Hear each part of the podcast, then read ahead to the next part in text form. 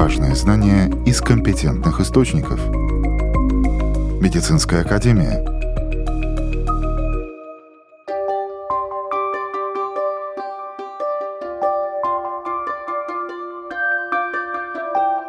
Здравствуйте, с вами Марина Талапина. Сегодня в выпуске. Тромбы и тромбозы. Что это и как они образуются? Оказывается, в покраснении глаз могут быть повинны даже клещи. Как правильно носить компрессионную одежду и как ее изготавливают? Далее об этих темах более подробно. Тромбозы, тромбы. Можно ли этого избежать? Их лечение и профилактика. Об этом рассказывает реаниматолог, анестезиолог больницы Галлизерс, врач-интернист, руководитель дневного стационара ВЦА «Аура», преподаватель колледжа Паула Страдани при Латвийском университете и резидентуры при университете Паула Страдания доктор Инга Орлианы. Но начнем мы с того, что же такое тромбозы. Тромбы, в принципе, это физиологическая реакция организма, как защитная реакция на то, чтобы наш организм мог остановить кровотечение. И тромб сам по себе, он должен образоваться.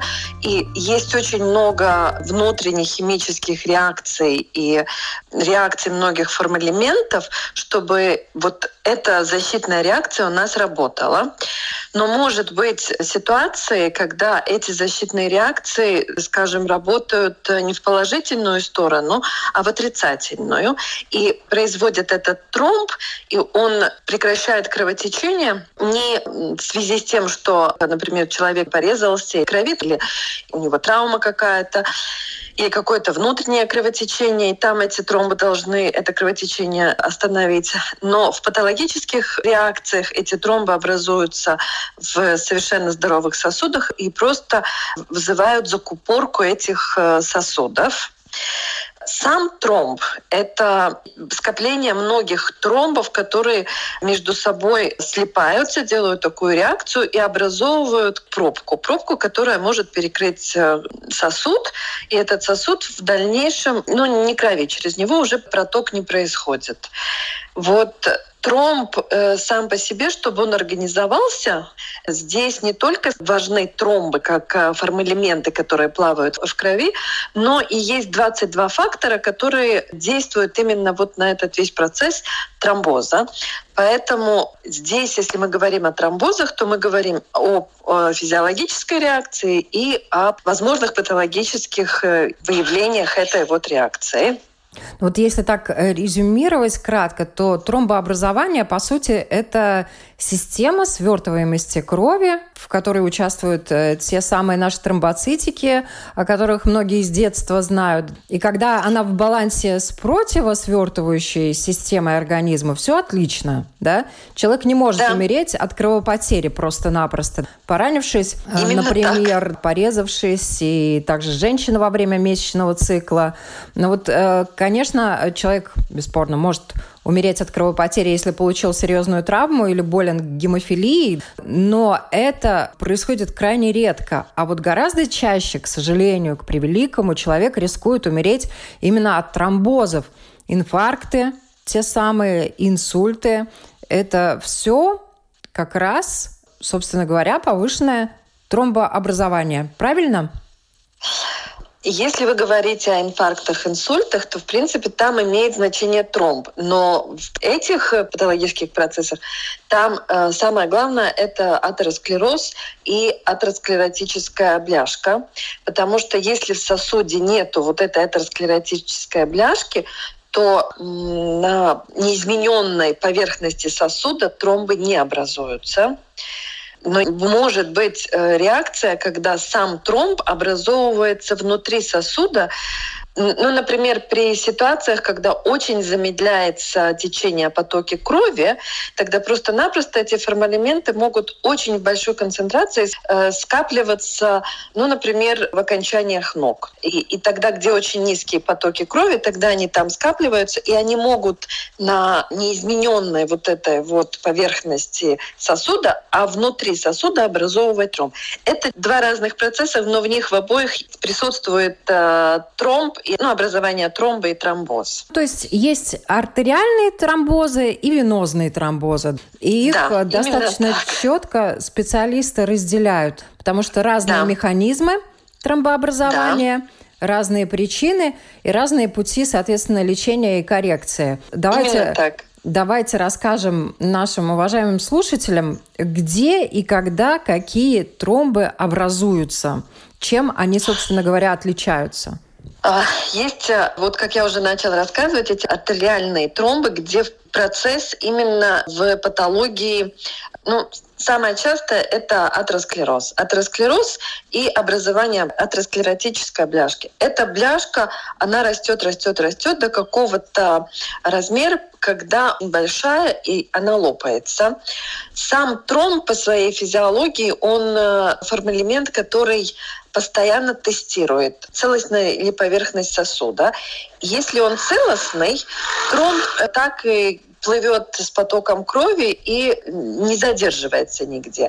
Если же он где-то находит вот этот вот разрыв поверхности артерии, он сразу начинает, э, как говорится, залеплять Спасать. его, чтобы, да, чтобы, скажем, предохранить от этого кровотечения.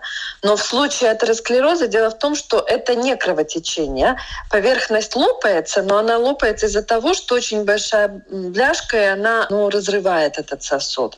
Здесь нету риска кровотечения, но тромб не настолько умный, чтобы дифференцировать это. Есть кровотечение, ну, опасность или нет, он, конечно, сразу моментально вот тут вот залепляет тоже эту поверхность бляшки, чтобы только, не дай бог, человеку не было вот этого риска кровотечения. И здесь он этот сосуд залепляет, этот тромб образовывается, и он, в медицине это называется агрегация, он на поверхности сосуда формирует это скопление тромбоцитов, чтобы залепить этот ну да, э, разрыв надежно, этого... чтобы уже точно не разорвалось. Да. Выздоровела эта трещинка, и чтобы уж ни в коем случае действительно никакой кровопотери э, у человека не было. Да. И второй тип – это венозный тип. Это именно в венах, где намного меньше потоки крови. И здесь в венах всегда скопляется большое количество. Здесь депонируется кровь, и здесь она, скажем, если в нашем постоянном цикле кровообращения где-то 4 до 5 литров в минуту есть кровообращение крови, то при определенных нуждах, например, при больших физических нагрузках, тогда можно увеличить даже до 7 литров. Поэтому у нас всегда в организме где-то около 3 литров есть резерв э, крови. Этот резерв крови у нас в некоторых э, депо органах крови находится, таких как печень, легкие, но очень большая часть вот этой депонированной крови находится и в венозной системе. Поэтому там потоки намного меньше, и э, здесь могут быть э, моменты, когда скапливаются много формалиментов в маленьком количестве крови. Потому что есть еще одно, что кровь должна быть очень соответствуемая. Жидкая часть крови — соответствие на вот эту вот э, формалиментах. И если это соответствие тоже не в параметрах нормы, то в небольшом количестве жидкости крови скапливается большое количество фармэлементов, в том числе тромбоцитов. И если находится много тромбоцитов рядом, то они могут тоже между собой слипаться и формировать этот тромб. Тогда этот венозный тромб формируется или же в э, очень-очень редких случаях в потоке крови, но чаще всего он тоже формируется на стенках вен, но он не настолько сильно присоединяется, поэтому он имеет э, свойство намного чаще отрываться и с потоком э, венозной крови уже блуждать. распространяться да, по организму. И тогда, когда попадает э, в определенный сосуд, калибр э, сосуда, который соответствует его размеру, тогда он его закупоривает. Тогда, в принципе, вот может происходить инсульт или тромбоз легочной артерии, или тромбоз кишечной артерии. Может быть, э, вот эти вот гуляющие тромбы. Можно видеть, например, на дуплексе, что есть тромбы в венах ног, и можно сказать, что у вас очень-очень большой риск на тромбы, но врач не может сказать, когда это произойдет и с потоком крови какой тромбоз э, вас ожидает.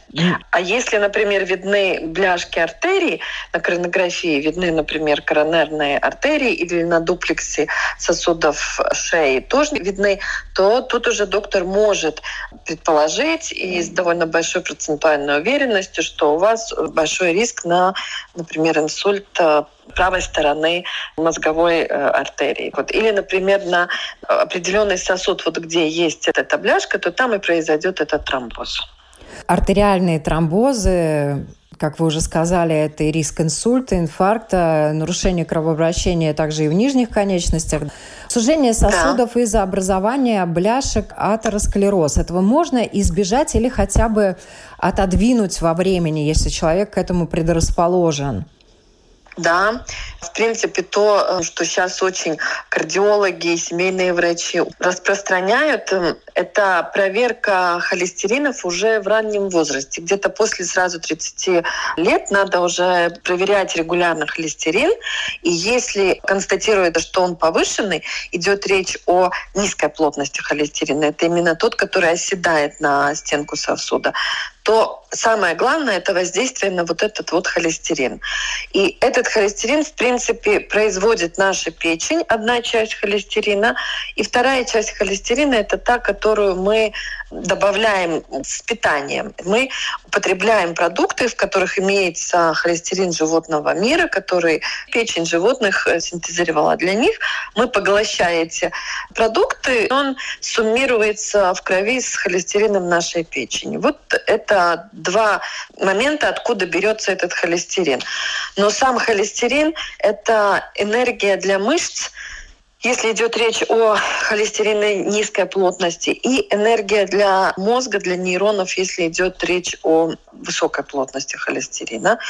И здесь начинается самое первое, что надо делать, чтобы не развивался атеросклероз, это значит надо обратить внимание на свое питание, на диету, чтобы сократить продукты, именно которые содержат этот э, холестерин низкой плотности.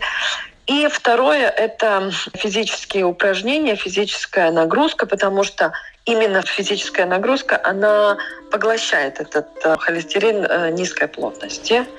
Если человек все сделал в своей жизни, скажем, изменил максимально диету, насколько он может изменить, он максимально ввел в свою жизнь э, физические нагрузки, какие он может вести, и в тот момент все-таки холестерин низкой плотности остается повышенный, тогда надо думать о медикаментозной терапии, которая воздействует именно на снижение синтеза э, этого холестерина низкой плотности в нашей печени. Есть э, гомеопатические, чаще всего, в принципе, наверное, я скажу честно, я не знаю ничего другого официально признанного, как только красный рис, который очень на самом деле снимает э, резко и, и стабильно этот холестерин. Ну и химические препараты – это группа статинов.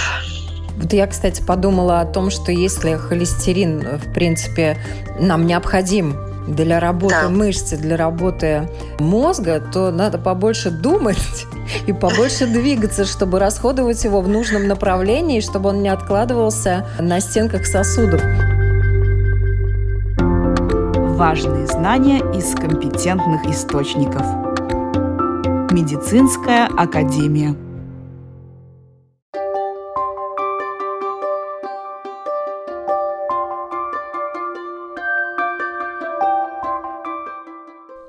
Оказывается, покраснение глаз может быть вызвано клещами. Каким образом это происходит и как от этого избавиться, а также о других инфекционных заболеваниях сегодня в нашей программе. Руководитель кафедры офтальмологии Рижского университета Страдания, глава офтальмологической клиники Университетской клинической больницы Страдания, профессор Гуна Лагановска, уже рассказывала нам о синдроме сухого глаза, который может вызвать в том числе блефорит. Сегодня доктор Лагановска расскажет о блефоритах и инфекционных заболеваниях глаз, которые могут быть вызваны вызваны, как я уже сказала, в том числе и клещами. Лимфорит – это такое воспаление края век. И они, ну, выглядят, что красноватые глаза. Также, ну, они немножко, может быть, иногда даже с такими корочками, да. И, конечно, больным они всегда очень мешают, да, и, конечно, некрасиво выглядит человек с красными глазами регулярно. Мы как раз перешли к инфекционным заболеваниям глаз, которых на самом деле тоже огромное множество. И тут, наверное, имеет смысл рассказать вообще, какие типы этих инфекционных а, заболеваний есть. Грибковые, вирусные и так далее. Ну, это такой довольно, ну, может быть, ну, целый день будет, чтобы все варианты рассмотреть, да. Но, может быть, я буду концентрироваться, ну, во-первых, на эти воспалительные проблемы век.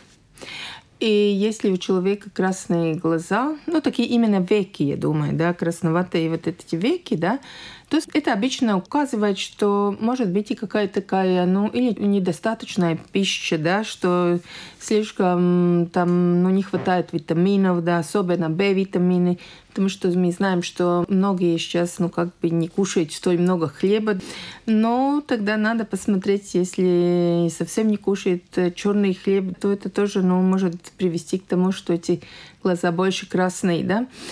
Но также надо смотреть э, довольно распространенный, еще имеется этот демодекоз, это такие клещики, да. Потому что, в принципе, ну, клещи у нас у всех ну, где-то имеется. А иногда эти клещи размножаются именно в этих мешках ресниц.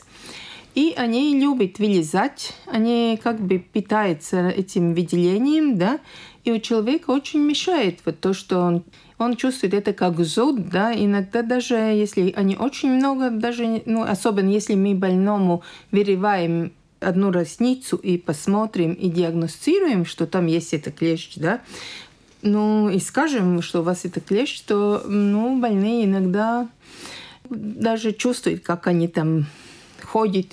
Так что, в принципе, конечно, ну, надо это уточнить, нет ли ну, причина размножения этих клещей. Да? Ну, в принципе, с клещами бороться тоже довольно сложно. Они живут Но в фолликулах, Они да, живут в фолликулах, и тогда тоже там есть ну, такие специальные жидкости, да, с которыми мы больному рекомендуем промывать и чистить эти глаза, да. Ну, иногда там помогает даже такие, ну, как детский шампунь Джонсон Джонсон. Его можно там, потому что там нам надо получить такую, ну, чтобы эта среда была не кислая, да. И поэтому, ну, тогда врачи это рекомендуют. Да, также есть специальные такие салфетки, да, их можно в аптеке купить, да, но которыми можно эти ну, веки каждый день почистить, да, и, в принципе, этот лазер тоже довольно хорошо действует на эти клещи, да, они не любят такую теплую среду, и, ну, они не любят быть... Лазерные ванны. А, да, они не любят эти ванны, да. Так что, ну, это, это насчет век, да. Конечно, бывает, что какая-то одна железка закупоривается, да, и тогда в этой железке там, ну, как бы попадает еще какой-то микроб или какой-то стафилокок, или что может эм, стрептокок, и вдруг там может быть такое воспаление. Это такое называется или ячмень, если он на самом краю века, да, или такое, ну, как сказать, э, ну, крусесграудс, как это будет, ну, большой ячмень. И, в принципе, ну, в этих случаях это тоже, как говорится, указывает на то, что надо тщательнее чистить веки, да, и, конечно, если эти ячмени очень большие вырастают, иногда нам ну, надо их даже ну, резать, гной выпускать. Да? Ну, еще там можно при этом болезни, если он не очень острый и довольно хорошо помогает, ну, такая теплота, да. И я всегда рекомендую, можно варить яйца. Ну, Бабушкин способ как да. раз у меня в голове и, вертится. В принципе, конечно, не горячий, чтобы он был просто теплый. Завернуть его, и может это быть, нет, просто яйцо со всей этой ну, корочкой, да, его можно приложить, и это тоже иногда помогает. Это такой дедовский это способ? Такой, да, ну... Который иногда, эффективен? Да. Ну, который... он довольно эффективный, да. И, конечно, ну, также мы тогда назначаем какие-то антибиотики или мазь, ну, это надо смотреть. А в глазах, если мы смотрим внутри уже глаза, да, тогда есть всяческие конъюнктивиты. И конъюнктивиты, ну, самые такие, ну, распространенные конъюнктивиты бактериальные, да, если мы просто с грязными руками что-то там положим, да, Поэтому ну, надо стараться вообще к глазам с грязными руками не прикасаться. Ну, да? лишний Это раз, надо, может ну, быть, не прикасаться. Если уже зачесалось, можно взять салфеточку, приложить, Да, это тоже можно, но подвигать. э, а такие очень, э, ну, как говорится, очень э, контагиозные, да, когда передается из одного больного к другому, это вирусные конъюнктивиты. Да? Вот вирусные конъюнктивиты, если, скажем, в детском саду у кого-то имеется, то обычно заболеет медленно вся семья. И, конечно, при вирусных конъюнктивитах никакого особенного лечения даже нету. Да? Но это чувство столь неприятное, да, бывает довольно большой такой, ну, отек еще, да, это все время тоже глаз слезится, происходит такое на крае века, да, чувство, что там даже такое, ну, какая-то рана имеется, да. У меня лично тоже был один раз в жизни это вирусный конъюнктивит и очень выраженный, но это было ужасно, да. И в принципе, ну так ничего не капать, я думаю, и ждать, когда он пройдет, я думаю, это практически невозможно. И ну, там мы рекомендуем обычно, ну если очень плохое такое ну, чувство и глаза очень запухшие, да, и не можно открыть, тогда иногда мы рекомендуем компрессы с черным чаем. Тогда мы тоже можем сделать, ну, скажем, одну большую ложку чая и полить э, горячей водой и подождать, пусть она остынет так немножко. Ну, не можно немножко теплое, но ни в коем случае не горячее, да.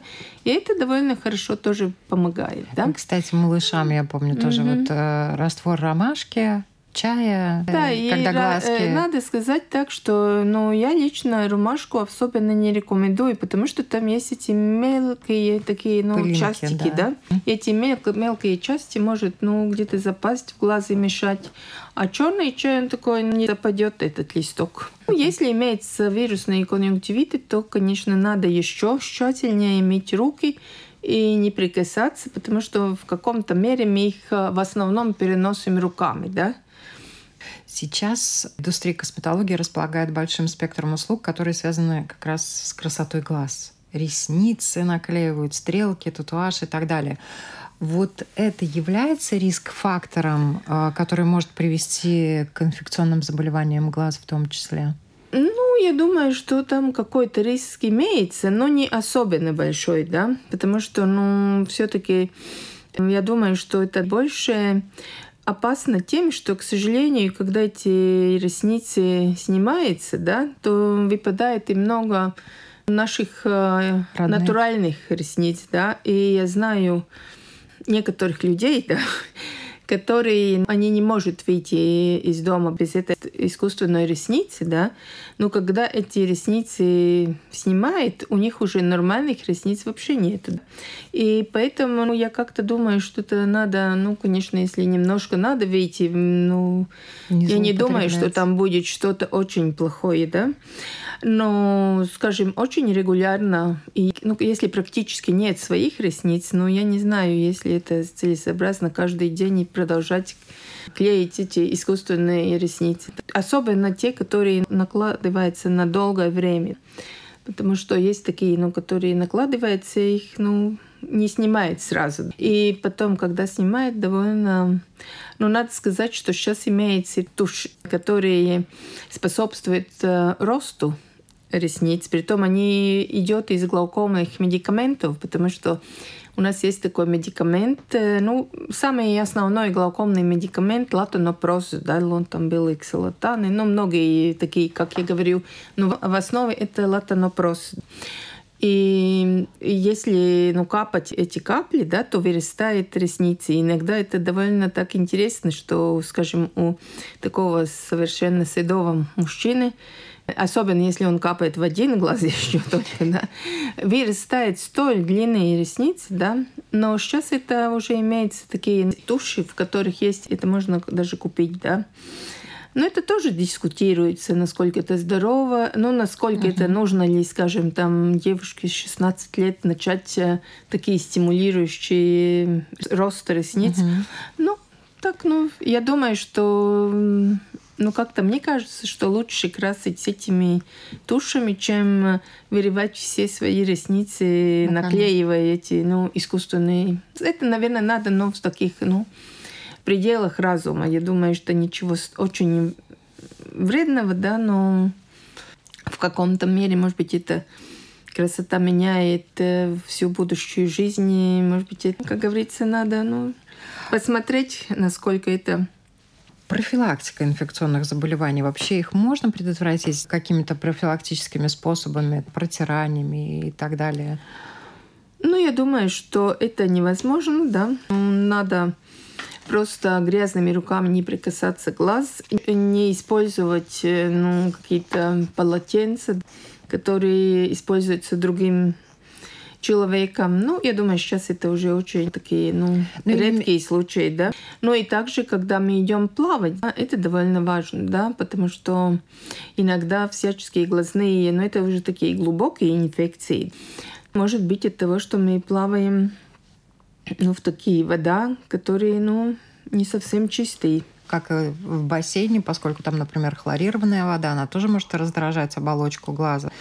Я думаю, в бассейне, но маловероятно, что мы получим какую-то ну, инфекцию. да? да, я имею в виду именно у кого-то может быть раздражение ну, от э, раздражение состава от, воды. От хлора или от да. дезинфицирующих э, средств, это может И, быть в бассейне, Наверное, имеет да? смысл вот защитные очки именно для бассейнов использовать ну, не да. только в бассейнах, но и в других э, водоемах, в которых люди плавают, правильно?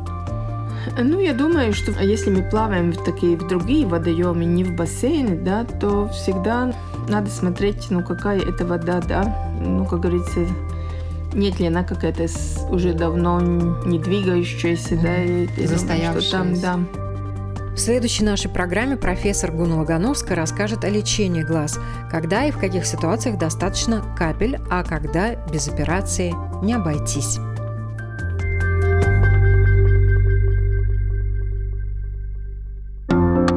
Важные знания из компетентных источников. Медицинская академия.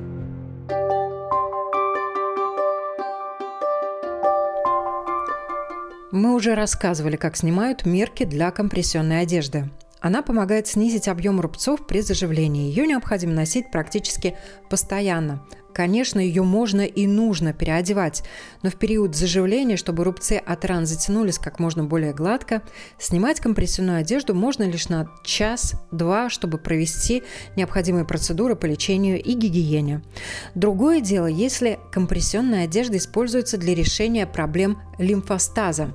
Это состояние, когда в отдельных частях тела накапливается жидкость в тканях и развивается отек.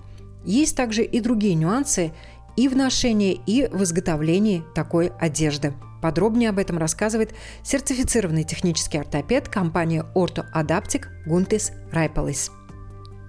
С лимфостазом всегда так, что, может быть, и пройдет, например, у некоторых. Есть, есть, да, через год уже нет, да, тогда мы можем не, не продолжать, например, пользоваться. Есть пациенты, у которых онкология и лимфостаз появляется через 8 лет. В той стороне, где у нас была, например, операция, да, то появляется лимфостаз только через 8 лет или через 5 лет. Это не всегда сразу. Сразу тут как, ну, как бы всегда есть чуть-чуть, да. Но есть у которых, ну, как бы нету, нету, нету, и потом вот появилось, и тогда надо. Ну и что замечательно в сегодняшние дни, несмотря на то, что это лечебная одежда, да, если можно так да. назвать, она может быть очень красивой. Да, ее можно и по краскам. Пойдем, может быть, у меня есть э, образцы немножко. Розовые, есть э, телесные, черные, синие, э, какого цвета мы хотим. Но это немножко... Для детей есть цветы. Да, для детей мы можем мы шить, например, эмблемку какую-то, тут бабочку или кротика, который играет, да, чтобы это было приятно для детей, чтобы это было красиво. Это так же, как и с моими системами сидения время, да, они тут выглядеть сначала как бы очень так робустно, да, так как бы, у, что это такое, как я буду там сидеть, но когда это закончено, да, тут, например, мы выбрали тут красный цвет, э, сочетание с черным, или тут розовый, с, не знаю, с черным, зеленым, по-всякому мы это можем, эти краски. Но, конечно, и в Германии, и в Франции, и в других странах у нас есть просьбы на все ткани. Ну, например, э, каждая краска, не только то, что ткань, например, тут э, по размерам или по всему у нас одинаковые, да, но все равно нам должно, чтобы каждая краска ткани была сертифицирована, да. Это в Латвии мы не занимаемся, да, это занимается в нашем случае Франция и, и Германия, потому что мы у них покупаем, они нам дают сертификат, что это все в порядке, да, но это огромные деньги каждый год. Это огромные деньги. А сколько, ну, понятно, что государство у нас оплачивает, но тем не менее, ну, сколько может стоить э, условно? Я даже не знаю, что... Понятно, что в зависимости от того, где что. Ну, вот кофточка. А, где-то 600 евро. Где-то 600 евро, если она полная, да, полные рукава, да, полностью, да это как бы кажется очень много, но ткани тоже. Э, это не... Используются специальные технологии да, да, и да, для сшивания, для сшивания, и для производства этой ткани. Да, да, да, да. И, например, я тоже собираюсь смотреть и купить, например, шейную машину, стоит где-то 32 тысячи для этого. То есть специализированные швейные машины необходимы, да? Да? Специальная машина, специальные нитки должны и специальные, ну, например, для корсет у нас идет простой, да, а, например, в компрессии у нас идет иногда и три вида нитки, да, одна, которая никогда не порвется, одна чуть помягче, и чтобы сделать, например, шов мягкий, да, один такой пушистый, который ходит. И тебе надо очень много, много чего, чтобы сделать. И в принципе, следующее, почему это, например, очень дорого, у нас очень много уходит в отбросы материал. Потому что мы не можем так просто, о, например, у нас есть квадратный метр ткани, да, и мы срезали, например, поликалом. Нам надо всегда смотреть, как идет ткань как идет эластичность. И из-за этого, например, нам надо очень много материала, чтобы вырезать именно в правильном направлении. Если мы будем просто просто так поставить и вырежем, да, мы потратим меньше материала, да, но будет как у дешевых джинсов, да. Пол первое мытье и, и все повернулось внутрь, да. Но это никак не выглядит и не дает никакой эффект, потому что нам тоже, если мы сделали компрессию, нам надо знать, что она будет работать, если пациент, главное это, что пациент этим пользовался. Если он не пользуется, ну тогда эффекта и не будет. Напомню, в нашей стране такая компрессионная одежда оплачивается ряду пациентов государством. Но для того, чтобы получить средства и изготовить ее, необходимо время. Поэтому лучше обращаться к семейным врачам или другим специалистам, которые дают направление и помогают заполнить соответствующие документы заблаговременно. На сегодня я, Марина Талапина, с вами прощаюсь. Всего доброго, берегите себя и своих близких.